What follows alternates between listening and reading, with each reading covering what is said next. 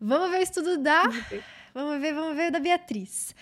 Beatriz, mulher do céu, 7 mil questões. Como é que tá isso aí?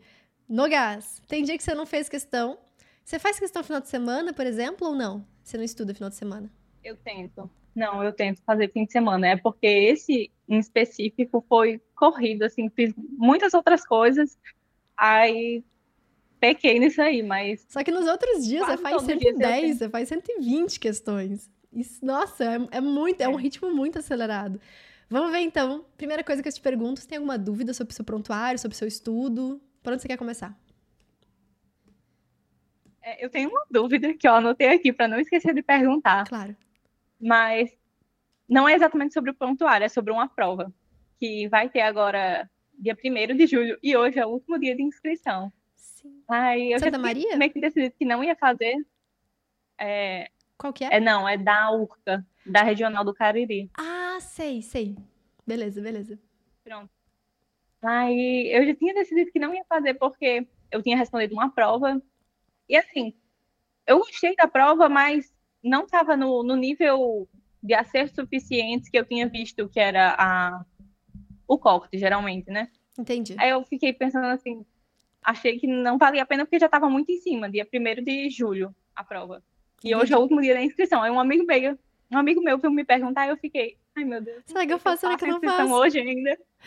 Entendi. Me Porque eu per- fico com medo é, de deixar uma, uma oportunidade passar. Entendi. Minha principal pergunta é custo e deslocamento. Como é que é pra ti? Dá pra fazer? Daria pra fazer. Então vamos. então vamos. tá, Tá bom. então bora. Sabe por quê? Primeiro, Caralho. mulher, já tem, tem simulado que você fez aqui que já tá com 78%, 77%. Eu vejo muita gente passar com essa porcentagem. Muita mesmo. Claro que, eu vou te dizer, né, mandar real aqui. Não é garantido no sentido de, tipo, ah, essa porcentagem certeza que eu passo. Não, porque, especialmente assim, eu vejo que essa porcentagem as pessoas passam, mas geralmente passam ali na- no corte ou na lista de espera, sabe? Mas não é uma coisa ruim, não é uma. É, é passar, a gente passa do mesmo jeito, sabe? Mas ao mesmo tempo, sabe, daqui até lá a gente tem. É que dia me lembra? Primeiro de julho, um mês. Julho. É, um mês. Perfeito. Já fez as Mês. provas antigas desse vestibular? Eu fiz uma prova antiga. Então, bora focar na prova antiga. Sério, sério, sério. Tá bom? É, você vai fazer o Enem também no final do ano? E mais alguma outra prova? Sim, sim. E talvez a da UES novamente. Eu fiz agora no meio do ano e pretendo fazer no final também. Perfeito. Vambora, vambora. O que, que eu faria nesse caso? Me lembra quantas questões tem? A prova vai fazer agora em julho. É, São 60, 60 no primeiro dia e 60 do segundo, mais a redação. Ótimo, ótimo. 120 questões. Então, eu faria. Se eu conseguir um simulado ali por dia, não todos os dias, quero dizer assim, por exemplo, eu conseguiria, com o que eu vejo aqui, número de questões que você faz, provavelmente você vai conseguir fazer pelo menos uns três simulados por semana, corrigindo bem. Então, eu faria três a quatro simulados desses por semana, corrigindo muito bem. E mais os pronto-socorros ou enfermarias nesse, que das minhas piores dificuldades. Ou seja, ah, eu vi aqui que eu tô errando muito, é, sei lá, movimento uniforme. Tô dando exemplos aqui. Bota o movimento uniforme no pronto-socorro, estuda a base daquela matéria, vai fazer novas provas. Eu faria isso até o dia 1 de julho. E de verdade, sabe, a gente deixa muito passar a oportunidade. Eu digo assim, se, não importa o número de acertos. Se dá para fazer financeiramente e de termos de deslocamento, vai, porque é uma oportunidade que vai te ajudar muito. Primeiro, questão emocional. Porque se a gente faz uma única prova ao longo do ano, o ano inteiro depende daquela uma prova. Se você faz várias, você dilui essa ansiedade. Você também consegue ter mais chances de passar ao longo do ano, porque cada prova é única. Se você for mal nessa, não vai é, necessariamente mal no Enem, ou o contrário, sabe? Então é muito legal isso, a gente, ter, a gente poder ir mal. E não vai fazer diferença. Tipo, se você não fizer, a certeza é que você não passa, né? Se você fizer, pode ser que você não passe? Pode ser que você não passe. Só que é, a gente ganha ali uma chance muito boa. E você já tem uma chance muito boa. Sabe? Daqui até lá, especialmente fazendo as provas antigas, porque eu sempre digo, o vestibular tradicional, as pessoas não focam neles. Então, no geral, as pessoas fazem, sei lá, três provas antigas e é isso aí, entendeu? Então, você chegando lá muito preparada para essa, essa banca, vai ser totalmente diferente. As pessoas focam no Enem, você vai estar focado nessa prova nesse, nesse mês. E vai ser muito bom, vai ser muito positivo, porque vai ser uma prova que vai te ajudar também a treinar para o Enem. Então, ao mesmo tempo, você não vai, de forma alguma, esquecer o Enem. Inclusive, nesse meio tempo, você pode continuar fazendo simulado Enem também. Aí, no caso, eu não faria três, aí eu faria, sei lá, duas provas dessa banca e um Enem, especialmente Enem de segundo dia, que é o que geralmente tem mais dificuldade. Pode falar. Você falou também corrigir muito bem, né, as questões. Às vezes é uma dúvida se eu estou realmente corrigindo aquele erro ou se eu estou negligenciando, sabe, deixando Entendi. passar. Entendi. Como você, tipo, recomendaria essa correção? Tá, eu tenho três Principalmente, critérios, assim, assim, né? matemática, física e Aham. química. Perfeito. Eu tenho três critérios, assim, que eu uso pra saber se eu corrigi bem. O primeiro deles é, eu consigo fazer sozinha? Esse é um bom critério. Se eu conseguir fazer sozinha, tá ótimo, sabe?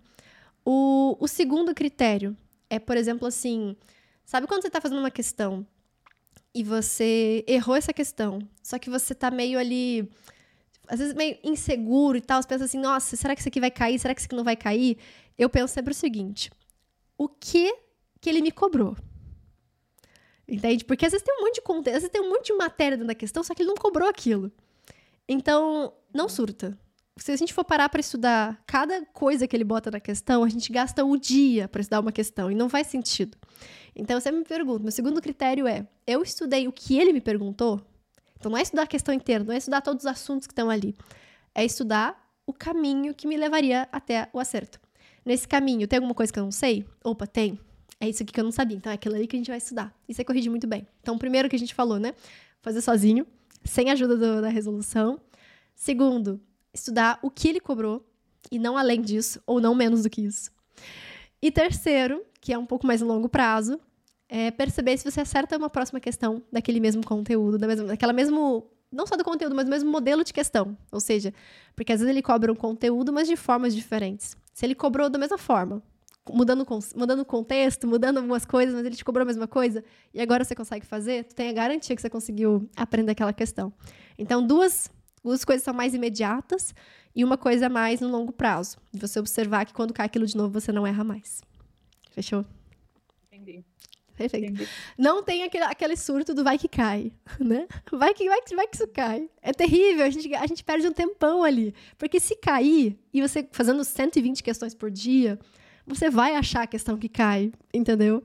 É muito melhor você fazer um volume grande de questões, corrigindo bem, é claro, né? Daquela forma que a gente falou.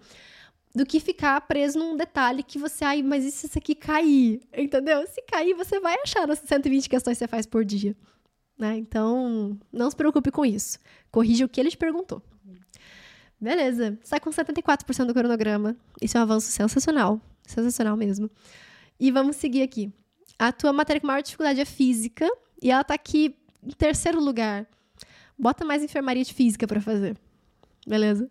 joga, joga física mais na Uhum. enfermaria. O próprio hospital já vai te recomendar. Mas se quiser dar até uma avançada ainda mais, pode pedir ali mais enfermaria de física também pra você. Deixa eu seguir aqui. Caraca, tu estudou um monte hoje já. Mulher do céu, você estudou 27 temas hoje. 27 temas. Muito bom. Algumas você só revisou, né? Fazendo uma questão, provavelmente na enfermaria e tal. E aqui outras você fez várias, cinco questões listas no pronto-socorro, provavelmente. Ai, perfeito. Perfeito mesmo, viu? Sensacional. Deixa eu ver aqui. Evolução da confiança. Você ainda tem uma certeza muito baixa pro teu nível de acertos.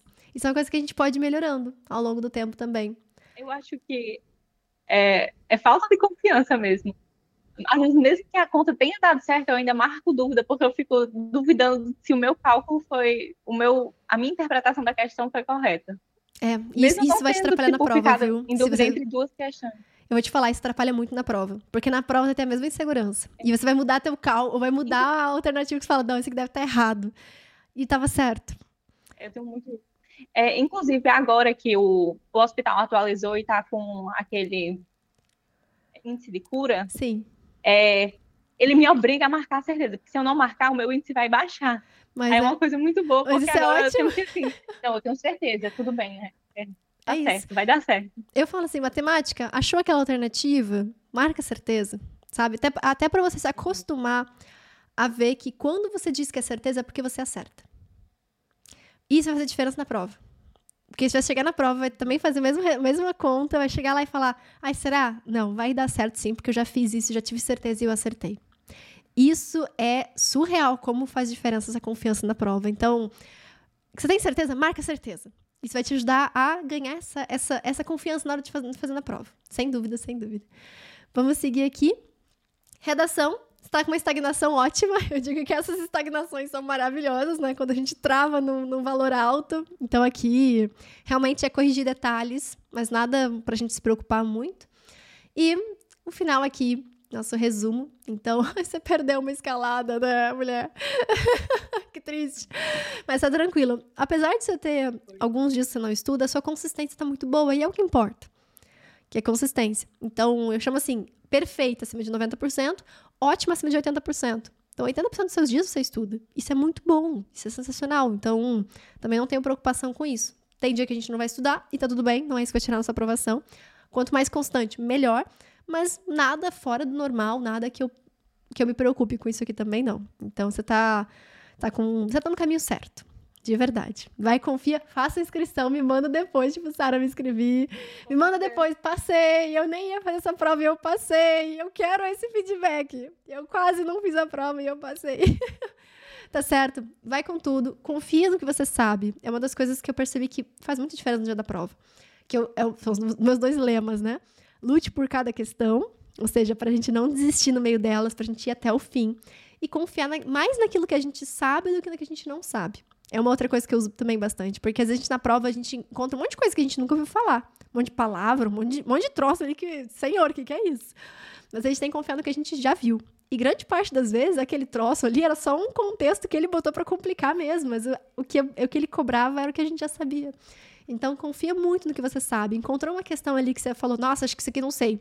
Para e pensa. Eu sei, é só eu não tô achando o caminho ainda, mas eu sei fazer essa questão. Isso faz muita diferença. Vai lá, boa prova, bons estudos.